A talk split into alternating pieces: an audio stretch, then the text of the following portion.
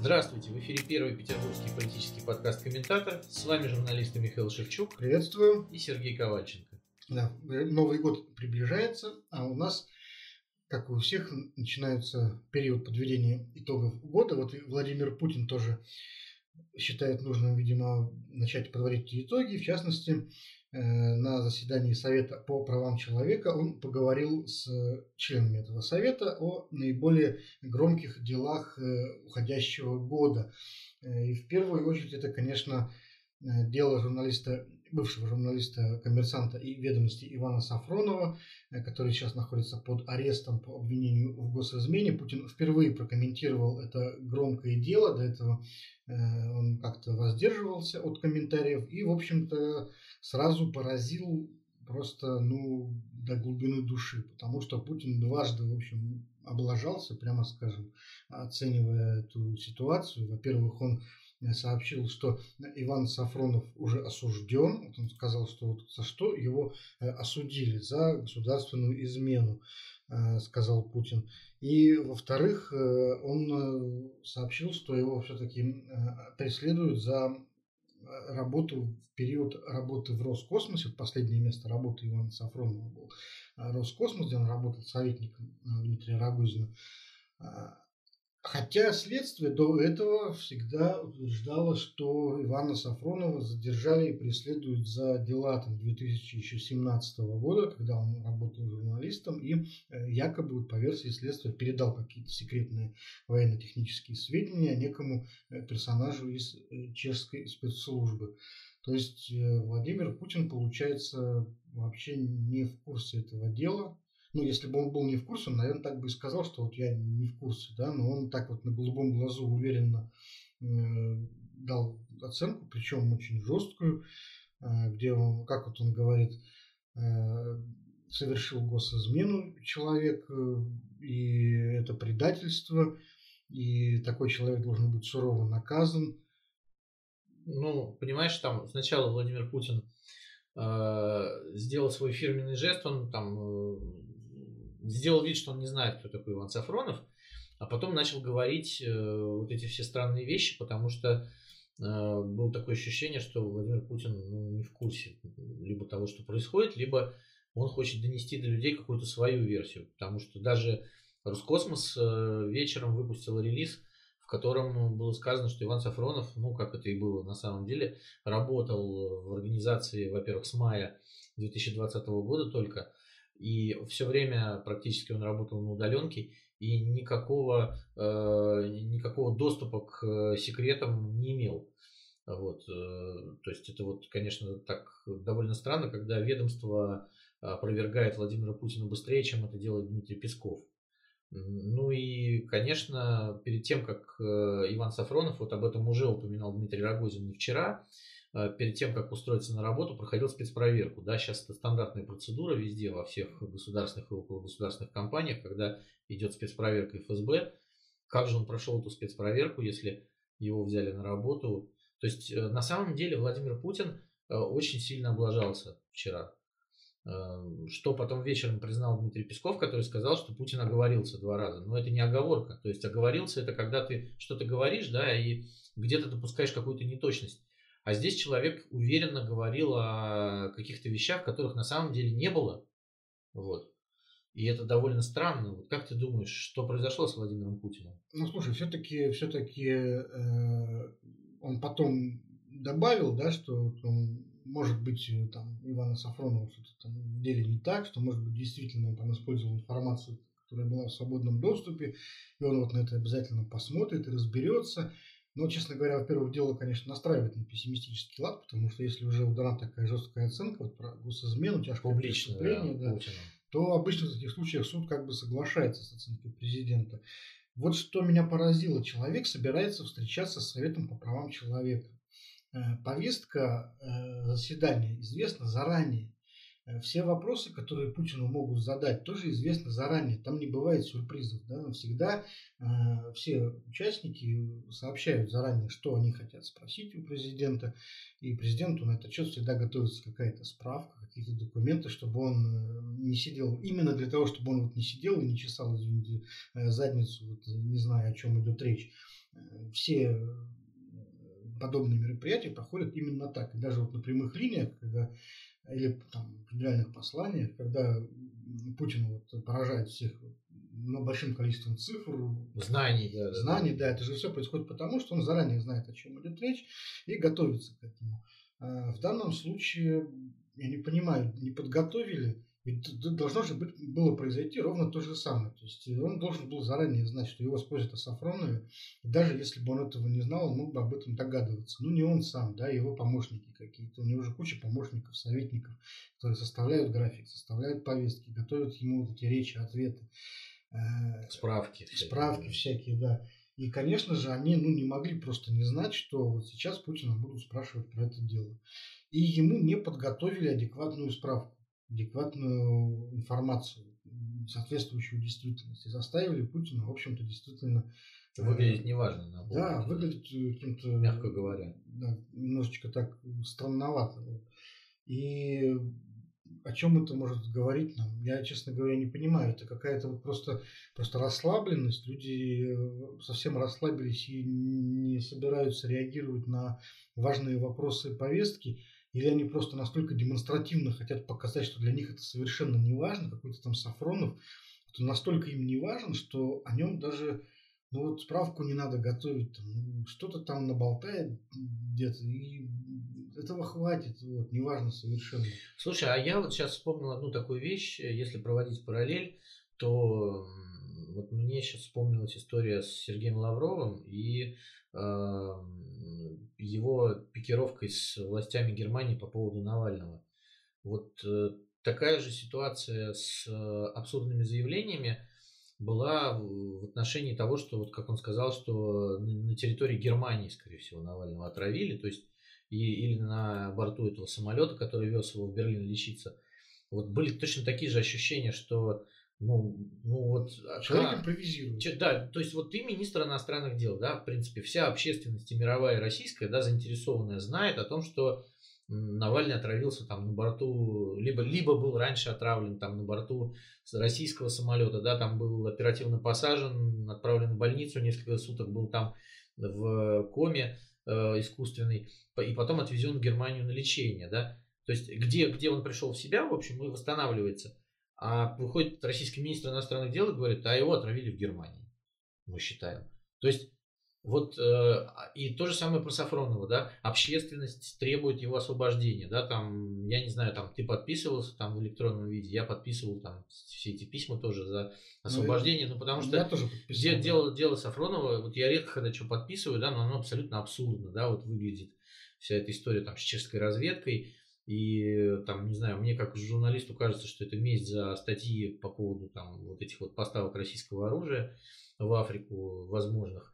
А, и, и потом выходит Владимир Путин, то есть там мы знаем, да, что вот даже ФСБ, которая, в принципе, как говорит адвокат Сафронов, не очень-то сейчас занимается его делом, да, вот он просто сидит в Лефортово и сидит, да, ему продлевают меру пресечения. А, так говорит защита. Э, но э, то, что известно от ФСБ, это то, что Сафронов э, значит, сидит за то, что он делал когда-то в газете, работая там три года назад. Окей. Потом выходит Владимир Путин и говорит, да он вообще осужден уже и за государственную измену и работу в Роскосмосе. Вот они что с Лавровым договорились? Или действительно им уже так наплевать на, на реакцию общественности, что это такое вот демонстративное, да вообще, ребят, мы делаем, что хотим, и говорим, что хотим. И нам Знаешь, совершенно все равно на вашу реакцию. Вот мы считаем так, и все. Мне кажется, вот у российских властей просто атрофирована немножко э, такая эмоция, как э, эм, общественное мнение, реакция на общественное мнение. А и у них ну, принципиально в устройстве головы э, отсутствует э, общественное мнение как ценность, вообще как, как, как, как элемент окружающей действительности. Э, как инструмент вот общения с этой действительностью. Его не существует. И поэтому они могут действительно этого просто ну, не понимать, как вот там дети не понимают каких-то вещей, которые взрослым понятны, потому что их этому не научили, они не понимают, что это ценность, что это важно. И вот для чекиста, наверное, мнение людей, вот э, именно то, что мы называем общественным мнением, оно не то, что не важно, его вообще не существует в этой картине мира.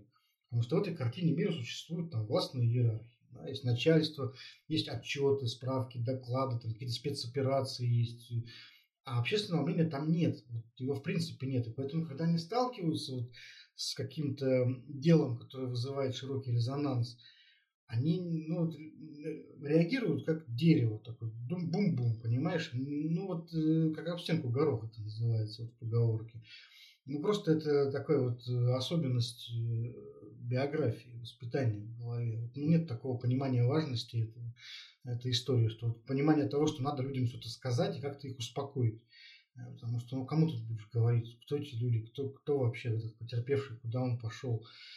Нет такого понимания. Вот в этом, наверное, вот причина такого отношения к резонансным историям.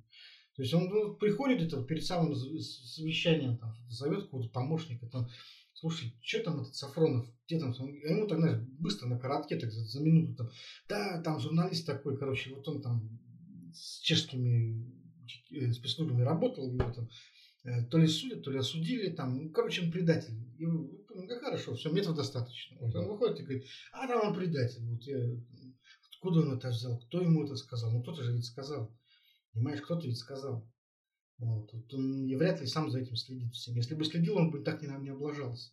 То есть кто-то ему вот это вот подливает историю. Ну, видишь, если еще брать твою логику о том, что как бы чекист э, считает э, значит, себя э, одним из главных в иерархии, то уж что говорить о чекисте, у которого нет начальников никаких, кроме Бога, да, вот. И этому чекисту уже сейчас практически дозволено все как, как я понимаю, да, и вот такие вещи, которые, в общем, э, говорились вчера, они, то есть если раньше Владимир Путин, да, вот он как-то пытался выруливать, э, юлил, и мы там ловили его на противоречиях, то сейчас вообще никаких противоречий нет, просто в лоб тебе, бубум и все. Вот тебе, кстати, следующий вот. эпизод из этого же совещания, с этого же заседания вот, Совета по правам человека, тоже очень показательный, когда Владимира Путина начинают спрашивать о судьбе э, нижегородской журналистки Ирины Славиной, которая покончила жизнь способом самосожжения, мы обсуждали эту историю, если помнишь. Да, да конечно. Все, э, конечно. кто-то помнит. Вот. И вот Владимира Путина тоже об этом спрашивают. И чем, э, как реагирует Владимир Путин? Он не то чтобы даже вот там как-то сочувствует и, дел, ну, и говорит, что, наверное, были основания для этого. Он начинает в первую очередь выяснять, причем так надавливая на собеседника, выяснять, а, собственно говоря, была ли у Ирины Славиной какая-то э, процессуальная причина для такой реакции, для самоубийства, то есть была ли она вообще замешана в уголовном деле и э, какой статус имела. Да? Надо напомнить, что Ирина Славина покончила самоубийством после того, как к ней пришли с обысками, достаточно унизительно это все проходило, как это у нас всегда бывает, с обысками по э, политическому делу, там по как, так, так, по делу о фейковой новости про коронавирус к ней пришли. По-моему, там другая была история, вот. там была какая-то очень запутанная. А, про, про коронавирус была история, когда ее летом оштрафовали, там на 100 да, тысяч. Да, да, здесь была какая-то очень запутанная а... история с обысками у оппозиционеров, это массово проходили а, по стране. Все, все, все, все. Это как бы нет, нет, нет, формально, вспомнил... формально называлось каким-то четвертым делом ЮКОСа. Нет, нет, нет, вот, там э, Ирина Славина проходила свидетелем по делу о э, якобы проходившем в Нижнем Новгороде семинаре открытой России. Вот, как вот, потом оказалось, следствие ошиблось выяснилось, не в Нижнем, а в Великом Новгороде это проходило.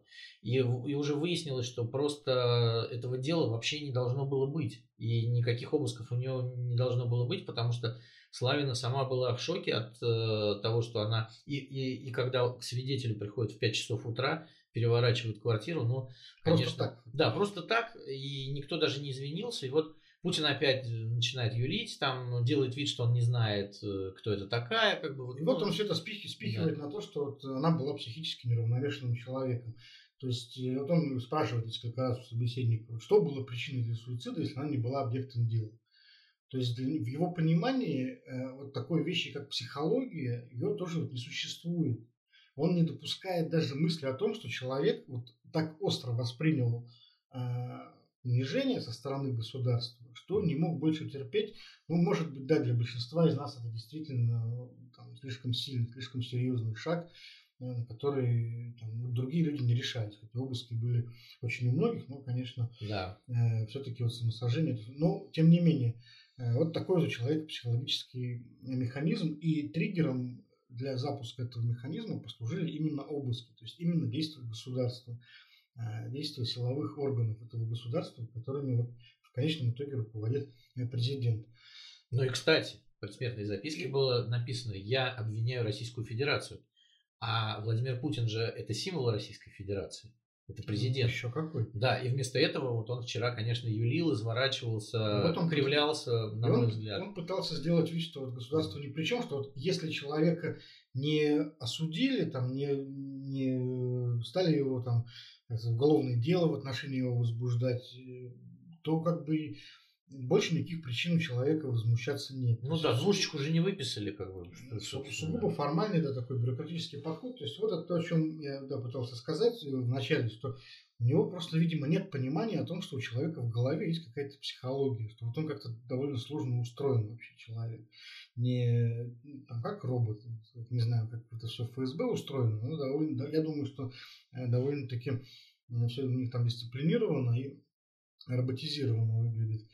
А вот у него нет такого понимания, понимаешь? Вот поэтому он не понимает, что такое общественное мнение, не понимает, э, что такое вот, э, там, унижение человека, оскорбление его. Ну, вот, вот, вот просто так, понимаешь? Это просто, ну, атрофированы какие-то вот гуманитарные сказать, модули в мозге, я бы так это сформулировал. То, что ты говоришь, это ужасно, потому что получается, что наш президент несчастный человек. По я, большому счету. А мне, ты знаешь, вообще с каждым годом становится его все более жалко. Потому что э, человек э, живет, работает в достаточно напряженном режиме и, в общем-то, в изолированном совершенно пространстве. Чем дальше, тем больше он изолирован. Тем в последние полгода он вообще изолирован буквально в этих бункерах несчастных. И я не думаю, что это вот можно назвать полноценной человеческой жизнью. Плюс еще полное отсутствие семьи, да, нормальной. То есть у него э, даже вот по этим разговорам, по его интервью, да, понятно, что он там Э, довольно формально относится и к своим детям, и к своим внукам, э, скрывая их и даже не сумея показать какие-то эмоции по отношению к ним. Я думаю, что он, вот судя по тому, что он говорил, он даже и не вспоминает про них часто. То есть это несчастный человек, и этот человек несчастный делает всю страну, как бы, потому что он управляет ей. Кстати, о детях э, тоже очень э, интересную тему надо продолжить, которую мы уже тоже в предыдущих выпусках начинали, потому что она сама по себе развивается, появляются новые расследования, э, связанные с детьми Путина, с семьей Путина, с его друзьями.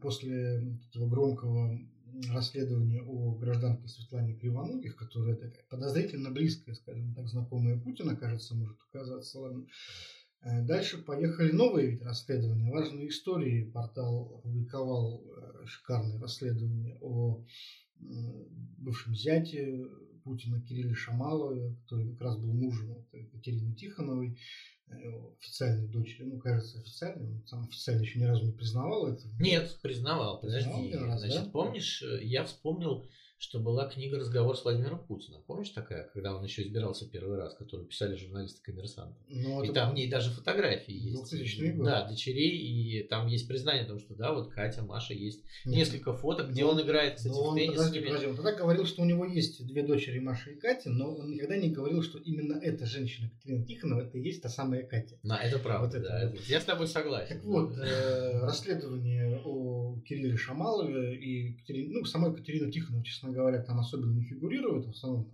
Шамалов, э, сын старого друга Путина Николая Шамалова, его товарища еще по кооперативу «Озеро». И вот там рассказывается о том, что Кирилл Шамалов, став взятием президенту, получил за буквально за 100 долларов, за буквально за 100 долларов ему был продан э, очень дорогостоящий пакет акций крупной компании Сибур, который стоит там, несколько сотен миллионов долларов. Да. Он там... им был фактически вот вручен в управление и был отобран потом, когда они развелись. И текст посвящен огромному количеству каких-то мутных схем, таких полукоррупционных, связанных с друзьями, однокурсниками Шамалова. То есть фактически рассказывается, как он употреблял свое э, семейное положение в целях обогащения себя и своих друзей. Вот, э, Такая энциклопедия непотизма. Да, непотизм это так и есть, и такая коррупция, в общем, об этом всем рассказывается. Э, и много достаточно подробностей, если вы не читали, почитайте обязательно много подробностей о свадьбе Шамалова и Тихоновой. Причем такая, таких подробностей очень любопытных. Они там устраивали какую-то купеческую такую прямо свадьбу со скоморохами, с какими-то самоварами. Вот, ну, такой чисто двор, в общем, покойной императрицы Анны Иоанновны. Слушай, а у них у всех как-то плохо со вкусом, да? Это вот как там депутат Денис Четвербок питерский, если там взяться за уровень наш, на день рождения, на 30-летие себе приглашает группу «Отпетые мошенники», да? Ну, вот. То есть э, у них у всех как-то очень богато и очень дорого, да? Но при этом, конечно, даже у молодых людей какие-то какие большие проблемы.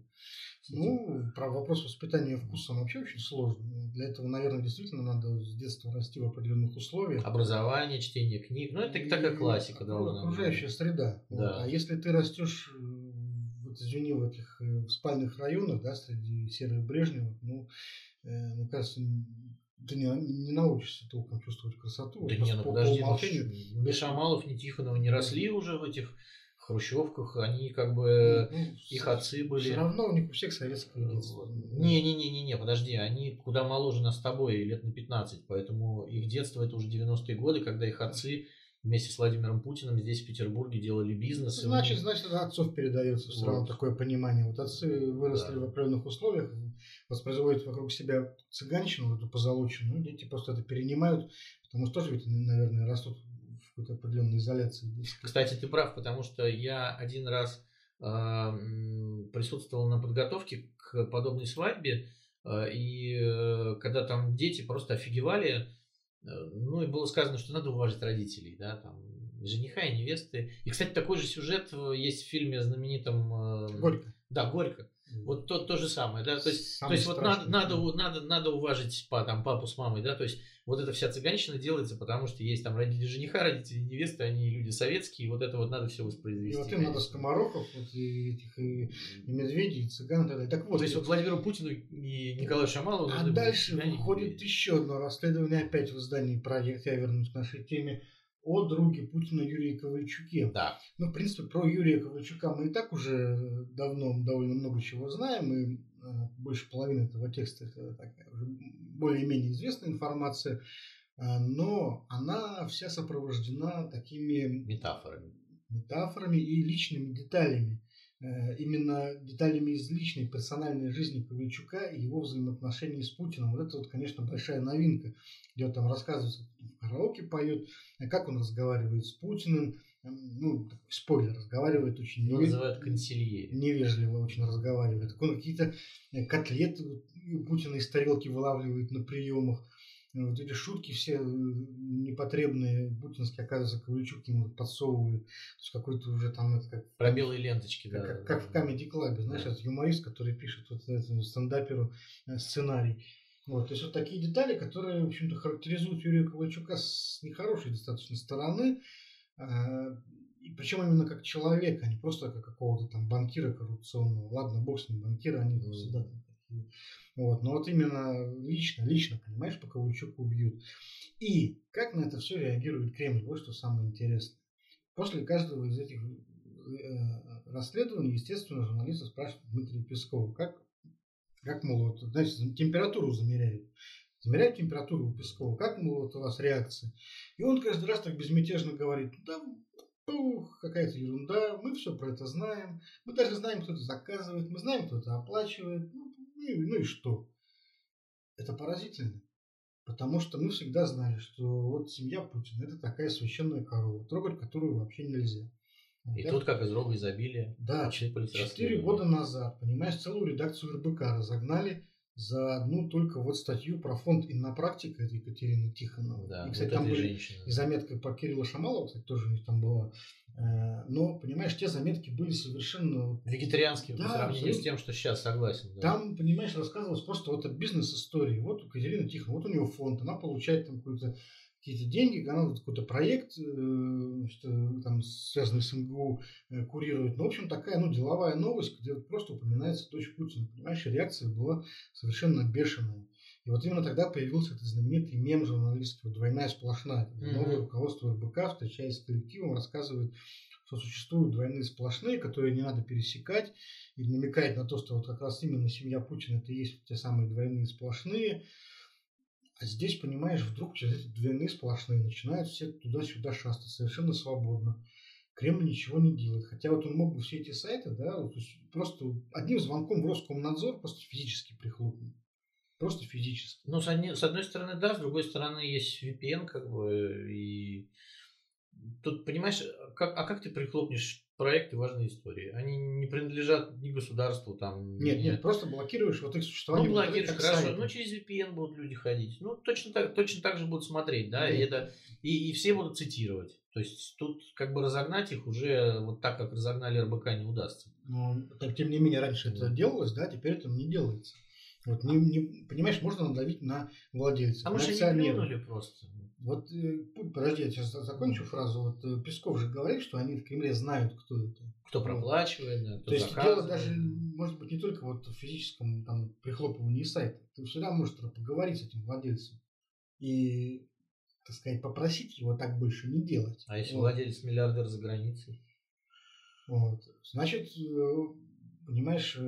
Живет под хорошей охраной, ну, что-то там никак ты особо не поговоришь. А, ну хорошо, вот ты не можешь с ним поговорить, но... Сделали ошибку в тринадцатом году, выпустили его, а теперь он... Ты вот думаешь, это все Михаил Ходорковский? Нет, ну я, нет, я, предполаг... я, предпол... я предполагаю, да, что, скорее всего, Михаил Ходорковский, у которого сохранилось в загашнике несколько миллиардов, да, он там отказывается говорить о том, сколько... Ну, известно, что акционеры ЮКСа вывезли там достаточное количество денег, и, в общем, я думаю, что у него довольно надежная охрана. И вряд ли Владимир Путин может добраться. А если даже доберется, то это будет скандал похлеще, чем с Навальным. Это понятно. Вот. Вот. То есть тут как бы ты особо уже ничего не поделаешь, да, там чашечку чая Ходорковскому не принесешь, соответственно, да, там в большой дом поговорить его не позовешь. Ты сейчас понимаешь, такую крамол, нет, какую нет, я крамолу просто, ты сейчас говоришь? Я просто говорю, я предполагаю, я же не говорю, что это Ходорковский все финансирует, ты, я предполагаю. Ты сейчас вот говоришь о том, что наш Владимир Путин не всесилен. Ну, не всесилен, конечно. Это крамола. Вот. Опять же, там... Есть, то есть Путин бессилен перед Ходорковским. Это вот как вообще, как это вообще вот в России может такая фраза вообще звучать? Ну, слушай, точно так это же, как он бессилен перед многими западными политиками, да, вот э, их очень бесило то, что французская пресса вынесла разговор Макрона с Путиным, да, и он совершенно бессилен, он уже не может ничего сделать с Макроном за это, да, хотя Песков сказал, что это вот нехорошо, потому что разговоры президентов конфиденциальны. Я думаю, точно так же Путин не может ничего сделать Джо Байденом, новоиспранным президентом Соединенных Штатов. Точно так же Путин ничего не может сделать с Си Цзиньпином, руководителем Китая. Ну, я думаю, что Си Цзиньпин вот, вряд ли будет инициировать ну, расследование про Нет, естественно, но я думаю, что там есть другие истории взаимоотношений, которые бы России хотелось видеть по-другому, да, но Китай видит их по-своему, и Китай сильнее, да, там объективно экономически. Я думаю, что есть много людей в мире, которых Владимир Путин не может достать. Я думаю, что всех, кого он может достать, но, он уже достал. Ну, сайты, которые существуют в России, он все-таки достать может. Может, конечно. Вот, может, но этого не делает. Ну, и да, более того, Дмитрий Песков уверяет, что Владимира Путина это вообще не беспокоит. Все эти слухи ни про семью, ни про здоровье, его это, оказывается, больше уже не беспокоит.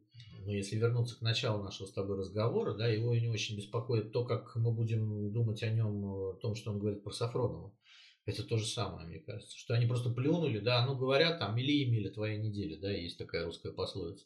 Но мы-то все равно на коне. И это раз. Второе, ну, у нас же не Беларусь. Они смотрят, что вот, вот там Беларусь. А, у нас же не Белоруссия. У нас никто бунтовать не выходит. Значит, э, там, ну вот Хабаровск э, есть и, и есть бог с ним, да. Там, ну вот в Питере там назревает с рестораторами, но это же все подавят, как бы, да, это не, не будет не массово. Они пока, мне кажется, за свою судьбу просто не беспокоятся и очень сильно расслабились, потому что видят, что общество не реагирует на это. То есть есть вот часть общества, мы там с тобой, да, там кто-то прочитал, активная, да, вот это, но она настолько маленькая, что их это вообще не беспокоит. А большинство людей, они не знают про эти сайты, они на них не ходят, они смотрят госканалы, они заняты своими делами, там, домашними. Они, они, сейчас, это, они сейчас набрали очень много кредитов э, для того, чтобы ни о чем не думать, да, и государство продавливает вот эту вот историю, да, берите больше, больше, больше, чтобы вы думали о работе, о том, как с ними расплачиваться, а не о том, как бунтовать. Я думаю, что вот, вот этот комплекс э, и заставляет их быть благодушными. Ну и что? Что вы о нас еще скажете? Ну и ну и бог с ним. А, Красная площадь пустая, никто не пришел, понимаешь? Ну, не знаю, вот. не знаю, все-таки столько лет для Путина это было очень важно, и он даже публично там, бесился и злился, когда кто-то спрашивал его о дочерях, там, сунули гриппозный мост там куда-то э, в дела семейные, помню эти его цитаты. Вот, э, а тут вдруг вот раз он Получается, человек уже как-то поднялся в какие-то совсем философические выси. Плюс возраст, понимаешь, еще э, тогда Путину было сколько лет. Сейчас Путину все-таки 68 лет, это уже довольно большой возраст, приличный для мужчины. И люди с каждым годом вот в этом возрасте становятся все более спокойными. Ну, потому что Э, как бы ты не приводил в порядок свою внешность, э, то есть ты, конечно, будешь бодреньким таким, красивым, э, для этого есть способы там пластической хирургии, но внутри ты все равно уже человек пожилой, да, мозг ты свой не вынешь, нервная система устает, и мне кажется, что Владимир Путин ну, потихонечку просто сдувается, это нормально. А вот. тебе никогда не приходило? Он же не молодеет. А Миш. тебе не приходило в голову мысль, что Путину об этом перестали просто рассказывать? А может быть и так. Может быть и так. Но... Он сидит у себя где-то там в бункере, даже непонятно где, да, сейчас мы уже не знаем, где он находится физически. Э, в Сочи или в Подмосковье, а может быть там еще где-то, я не знаю, сколько у него там бункеров этих по стране. Слушай, но при этом Песков все это комментирует. Ну, было бы странно, что Путин об этом не знал. А почему ты думаешь, что Песков не может как-то от себя вообще комментировать? А, ну, кстати, да, для Салазара же выпускали одну газету, да, и он думал... Это же была уже такая история. Да и сам Путин как-то раз, э, знаешь, помнишь, э, сказал, как он слушает иногда Пескова и думает, какую-то поругу несет. Вот, то есть связь конкретно Путина и Пескова, она такая очень умозрительная. Я совсем не уверен, что действительно Песков, когда о чем-то говорит, он действительно перед этим советуется с Путиным и транслирует его точку зрения. Ну, тем более, что он каждый день что-то говорит, как бы, да, поэтому, скорее всего, mm. вряд ли. Но, но, но это, слушай, но это свидетельствует о том, что э, наш президент все дальше улетает от жизни, все меньше на самом деле понимает, что происходит в стране, и все больше становится каким-то э, миф, мифологическим персонажем. Ну, общем, уже, да. не, уже не э, таким действующим, а э, каким-то духов, духовным лидером, типа того, что вот он что-то такое вещает, как бы, а имеет ли это отношение к нашей жизни нынешней, вот совершенно не обязательно. Ну, по поводу мифологического персонажа, кстати, хорошая формулировка. Я думаю, что именно мифологический персонаж это лучше всего, да. Это что-то вроде такого лешего. Там, При этом каждый человек... Божества, который где-то там за облаками бьется, там на землю какие-то там искры летят там, в виде новостей. Ну, То есть каждый человек может придумать себе сейчас своего Путина. И будет прав, в принципе, потому что то есть у каждого есть свой Путин, и, наверное, часть того Путина, который он себе рисует, она отчасти соответствует действительности. Да? Но точно никто не знает. Ну, я вот. думаю, что мы еще на протяжении вот следующих десятилетий будем эту битву наблюдать э, все чаще и чаще. чаще да. Чем, чем и, старше кстати, он будет. По да. поводу возраста тоже еще одно интересное событие на этой неделе произошло.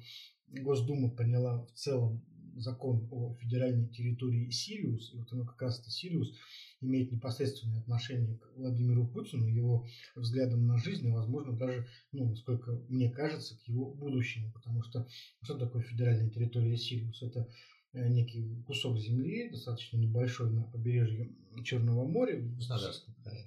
Да, в Краснодарском крае, в Сочи, Э, там когда-то был создан несколько лет назад после Олимпиады сначала образовательный центр для одаренных детей, но потом этот образовательный центр, который был создан лично Путиным, этот фонд таланта и успех, вот он организовывал Путин, учреждал его, он возглавил попечительский совет этого фонда, он постоянно встречается с руководством фонда, проводит заседания этого совета. И вот этот Э, фонд, это центр образовательный Сириус, куда Путин постоянно ездит, встречается с детьми. Он, если ты посмотришь на сайте Кремля, он, наверное, никуда так часто больше не ездит, в этот Сириус. Там просто по несколько раз в год он бывает там, э, в, в этом Сириусе. И вот он обрастал постепенно недвижимостью, туда передали какие-то комплексы, построенные к Олимпиаде, как спортивные, так и жилые комплексы. Обрастал новыми задачами, там, постепенно э, появлялись задачи там, создания какого-то научного кластера, научных предприятий.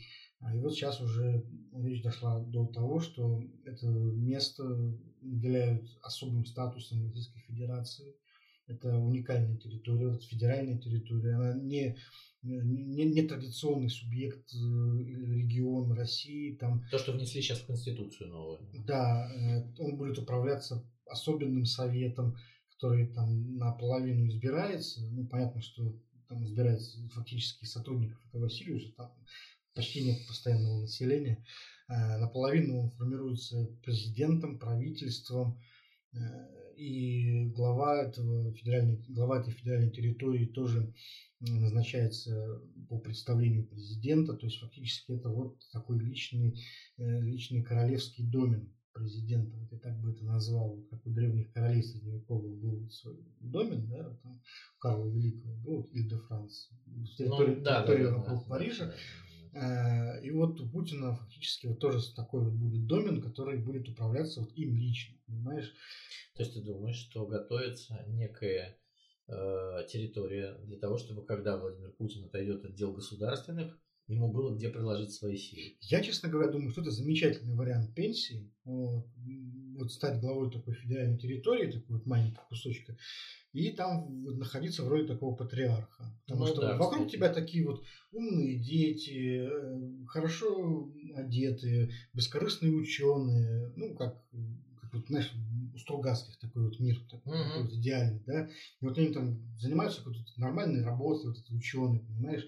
Потому что вот, э, ну, вот ученые это такие люди, которым э, все-таки ну, наибольшее количество положительных ассоциаций, наверное, испытываются ну, плюс ты все время в, в людях, да, ты никогда не будешь один, каждый день у тебя какие-то заботы, дела. И причем, есть, вот, понимаешь, такие нормальные заботы, приятные. Вот чем сейчас занимается Путин? Да? Ай, борьбой с ковидом, да. Борьба с коронавирусом. Закупка Бор... скорых, препаратов, вакцины и Борьба с, за экономику. Вот недавно, Экономика, да. Недавно было совещание, да, вот опять-таки с членами правительства. Да. И Путин, да, говорит, вот нельзя допустить, чтобы у людей там э, не хватало денег на еду, чтобы был дефицит, как в СССР.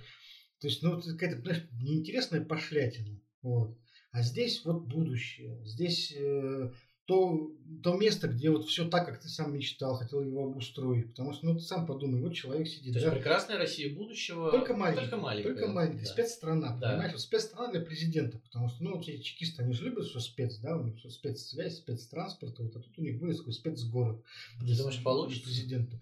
А почему нет? Ну, какое-то время точно э, получится.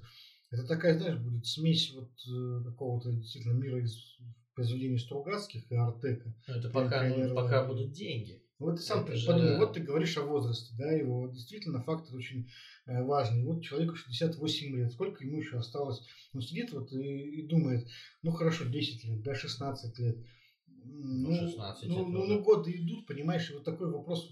А, а вот он, а, а я успею за это время обустроить Россию? Вот за 20 лет уже не получилось. Вот 20 лет прошло, а я сижу и забочусь о том, чтобы у людей денег, деньги на еду вообще были. Ну, то есть вот. в 36 году, когда ему будет 86 год, лет, ну, ты представляешь, ему 86 да, лет, нам-то вот, уже будет. И ты вот поставь Извини, себя на его место, ты думаешь, вот, ну я же уже не успею. Я же уже не успею. Вот у меня, ну, ресурса нет. Э, вот на Москву еще хватает, уже на Петербург не хватает. Не хватает. Вот, ну, там можно, знаешь, построить какой-нибудь мост в Крым, ценой нечеловеческого напряжения всех сил, всей страны. Да, и пенсионных наших Всей страной строили да. этот несчастный мост. Вот.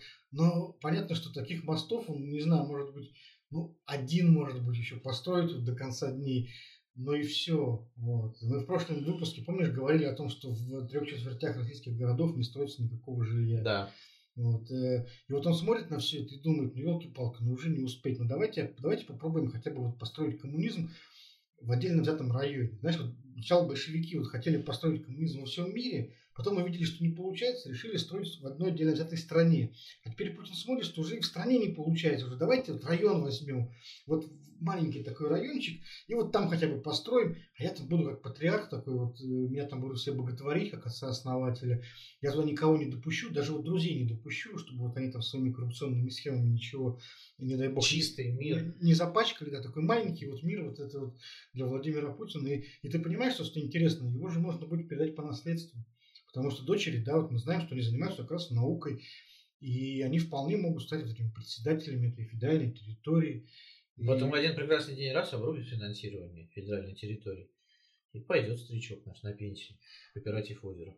Ну, это, конечно... Тоже возможно. с- Ну, я думаю, что замысел просто такой, что на, этой земле надо создать настолько вот важный научный, научный кластер, что ну, ему никто не посмеет обрубить финансирование. Знаешь, как Академгородок в Новосибирске, вот он был настолько важен в свое время для страны, что даже э, в суровые достаточно Там атомная 90-е энергетика это была. Нет, ну слушай, ну смотри. Даже в суровые годы ему окончательно перекрыть кислород не решались, Ну, не решались никогда. Получится ли, потому что очень многие ученые уехали, и э, мозги за границей наши, а здесь... Я э, тебе ну, говорю, ну на всю страну, да, не получится. Но вот собрать здесь вот какой-то вот кусочек, знаешь, вот как этот убежище для выживших. Вот. На это вполне может еще хватить. Мне кажется, что это утопическая история. А я думаю, что это утопическая история есть. Я думаю, что Ну, лично... Это великая утопия, конечно, Не- будет, не- да, не- которую не великая. попытаются воплотить. Не- Великая утопия это когда во всей России там, Северная мечтаешь. Корея это личная утопия. утопия, личная утопия Владимира Путина, его маленький город солнца.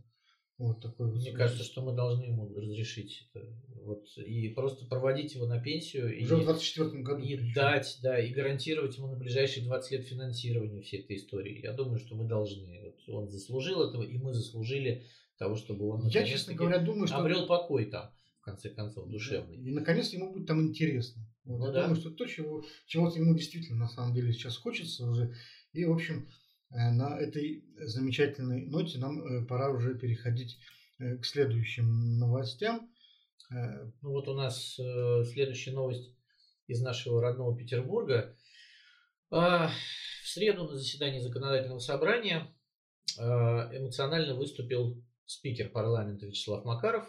Ух, без него у нас ни один выпуск не обходится. А чем ближе к выборам, я думаю, все больше и больше будет э, всяких новостей из Петербурга у нас.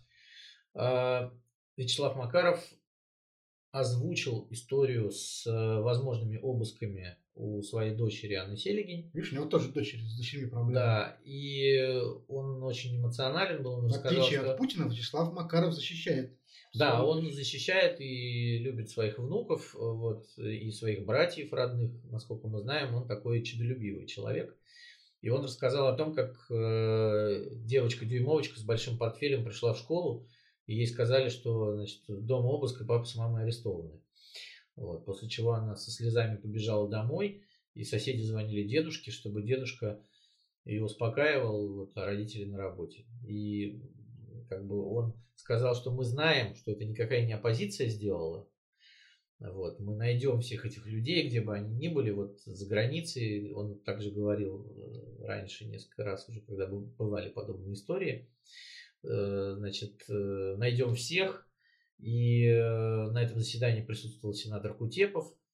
Ну, фактически, фактически Макаров обвинил своих политических оппонентов и Смольного в том, что они... Провокация. Провокации, да, это было так и было сказано, что это провокация. Вот, и он сказал, что я воин, воюйте со мной, а не с детьми. Вот, провозгласил он пафосно, как бы, что вот, а вы попробуйте со мной повоевать.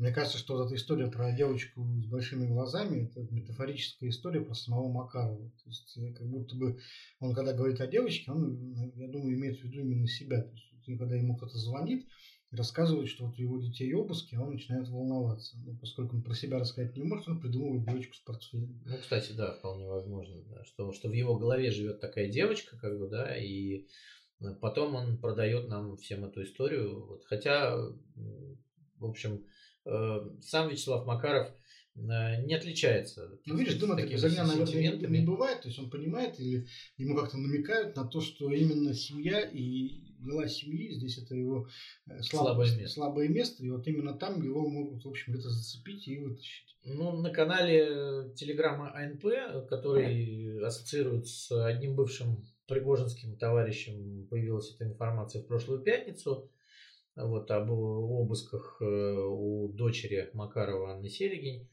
Э, значит, и говорилось, что обыски эти связаны с компанией Петрострой, знаменитой, которая строит дорогие апарты в Петроградском районе в отчине Вячеслава Макарова.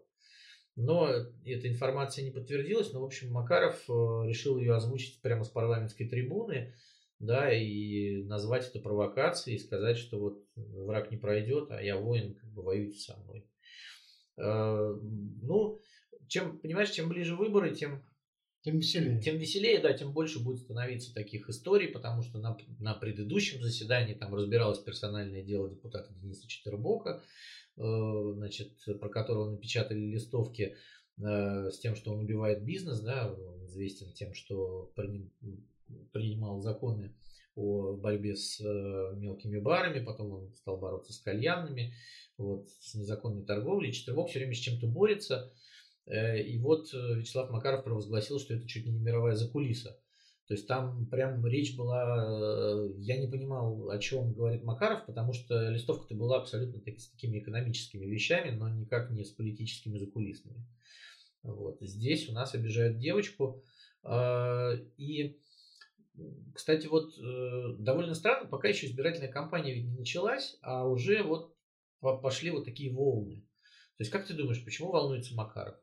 Слушай, ну это понятно, мы, честно говоря, не раз об этом говорили. Он волнуется, что э, сейчас перед выборами у него начнут забирать его маленький огородик, который он с такой любовью разбивал все эти предыдущие годы.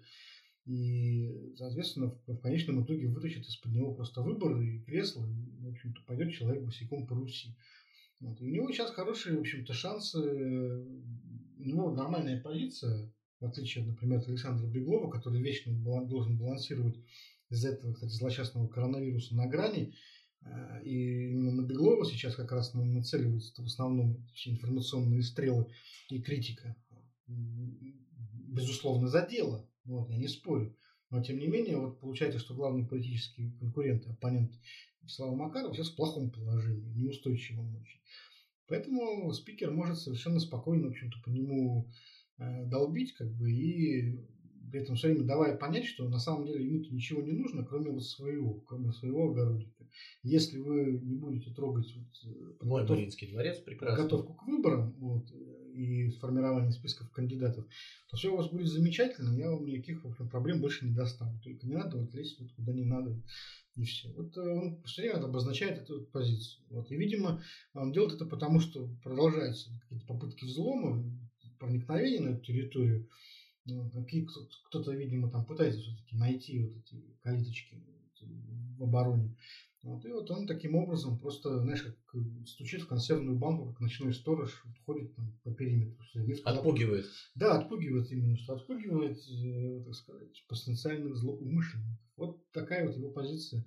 И вот в этом его политика сейчас, я думаю, и заключается. Ну, посмотрим, что будет дальше. Да. А по поводу, кстати, вот коронавируса и Беглова, здесь у нас сегодня уже упоминали интересную историю, тоже для, не очень приятную для петербургских властей бунт э, рестораторов. Да, э, на несколько дней назад появилась в интернете такая сначала немножко загадочная карта сопротивления, где были отмечены бары, всякие кальяны и прочие заведения, которые не признают постановление Александра Беглова о новогодних запретах, о запретах новогодние каникулы, и вот собираются в эти новогодние каникулы все равно работать. Ну, довольно быстро журналисты выяснили, что э, за этой картой стоит такой довольно скандальный петербургский предприниматель Александр Коновалов. Если вы не знаете, кто это, то вам проще, наверное, поискать в интернете.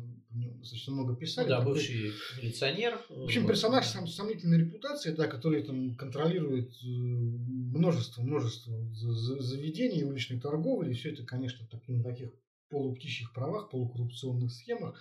Неважно. Важно то, что эта история нашумела очень сильно. Вот, она прошумела на всю страну потому что вот появились люди, которые открыто говорят, мы не будем признавать официально выпущенный нормативный акт. Мы бунтуем. Вот, говорим об этом вот Прямо. Да. Ну, кстати, э, значит, не все рестораны в этой карте были сопротивленцами, да, некоторые люди заявили о том, что их туда вписали значит, каким-то явочным порядком. Ну, я поговорил с э, одним из них, и, и даже люди, которые говорят, что мы лояльны, и мы готовы значит, э, соблюдать все это хозяйство, они и то высказывают очень сильный скепсис по, по поводу того, что делают власти, потому что они говорят, у нас в ресторанах соблюдаются ограничения, у нас э, официанты носят маски, у нас есть вентиляция, у нас не за каждым столиком можно сидеть.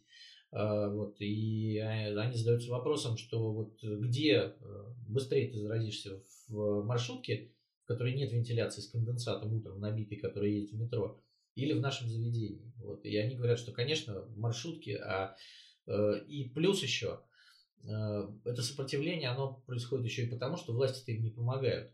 То есть вы закрываете, но вы тогда платите за это. Либо вы э, значит, налоги убираете, э, либо вы э, каким-то образом с арендой нам помогаете, но власти помогают с арендой только на государственных территориях, и власти ничего им не дают. То есть они говорят, что хорошо, сотни ресторанов закроются после Нового года. А, а властям пофиг, они как-то, ну, закроются и закроются. Ну, властям-то, конечно, пофиг, потому что что малый бизнес... Он да, закроются и откроются, как, как они растет, говорят. Ну, ну да, вот э, а закроются эти, откроются новые. То есть, и зачем мы вам будем помогать, если, э, ну, потом все это обнулится.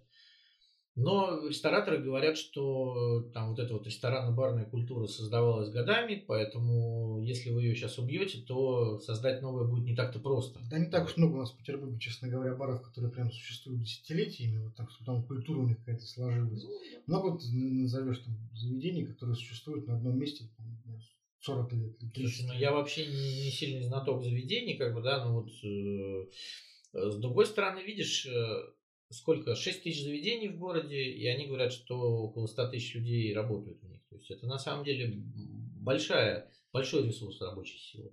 Ну, я согласен. Вот. То есть э, нельзя игнорировать 100 э, тысяч работающих людей. Это как минимум каждому еще три человека, это их семьи, да, которые они кормят. Если взять и умножить, то это получится еще более внушительная цифра даже для нашего 5-миллионного города. Мне кажется, что игнорировать этих людей, ну, это как минимум неправильно, да. И когда у тех же самых властей спрашивают, а, а почему у нас тогда церкви, собственно, работают, да, вот епархия не стесняется, на своем сайте выкладывает это все там, конечно, с соблюдением масочного режима полная беда, и толпы собираются там, но как бы говорят, что ну церкви это другое, вот.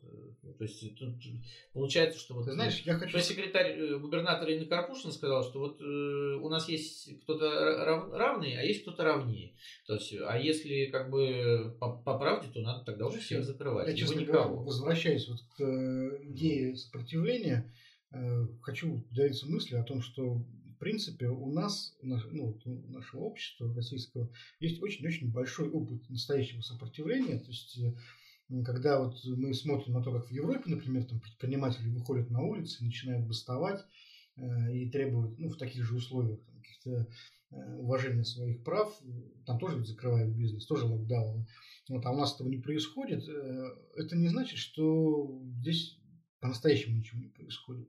Потому что наш опыт сопротивления просто совсем другой. Это вот опыт существования в подполье. У нас вот в стране есть огромный опыт существования экономики в, там, где вообще экономика запрещена. Это я, конечно же, говорю про Советский Союз. Где... Цеховики, да, вот понимаешь, да, в, в СССР в подполье существовала... Теневая да, экономика была такое понятие. Даже легкая промышленность, понимаешь, вот эти цеховики, которые да. ты упомянул. Джинсы шили, да. Люди, которые шили одежду, да, подпольно. И, конечно, там было вот все это, целая культура, даже, даже не просто экономика, а вот эта культура э, подпольного мира да, когда вот эти какие-то заведения, которые доступны только для своих, по паролю, по звонку и от Ивана Ивановича, условный стук и так далее, но все равно все это было. И я думаю, что вот эта история, она, конечно, возобновляется очень быстро. Ну да, потому что люди предпочитают в лоб не сталкиваться с государством, они стараются его обойти. Да, да. Что, ну давайте вот честно говоря, кто вот еще весной не сталкивался с всякими подпольно работающими э, мелкими предпринимателями? Ну, конечно, сталкивались. Конечно. И сейчас будет то же самое. Никакой сухой закон никогда не останавливал э, бутлегеров. То есть все равно существовали подпольные какие-то заведения. И вот именно в таких условиях вот у нас э, все это может совершенно легко быть, э, потому что мы умеем это делать, в общем-то. И ну, все к чему это приведет, такое вот неформальное дополнительное социальное расслоение, будут люди, которым доступны эти Э, пароли и явки, а есть люди, которым они недоступны. И тогда вот эти пароли и явки становятся определенной ценностью в обществе. И вот мы опять запускаем эту вот советскую вот механику. Механизм дефицита. Плюс еще, понимаешь, теневая экономика – это же теневые деньги, которые идут помимо государства, они не облагаются налогом, и это, это будет целый подпольный мир. А, а опять же, вот на всякой теневой экономике растет организованная преступность. В общем, все, все, все да. это, в общем, уже было. И вот, в общем, все это может спокойно совершенно повториться. Ну, а официально, конечно же, официально никто не признается никогда в том, что он работает подпольно. Здесь не надо обманываться. Конечно, естественно. Ну, и на этом, наверное, мы э, свой выпуск уже будем э, заканчивать. Как всегда, э, через неделю ждите нас снова с новыми новостями вступайте в наши группы в соцсетях, оставайтесь с нами, будьте здоровы. Всего да. доброго. До свидания.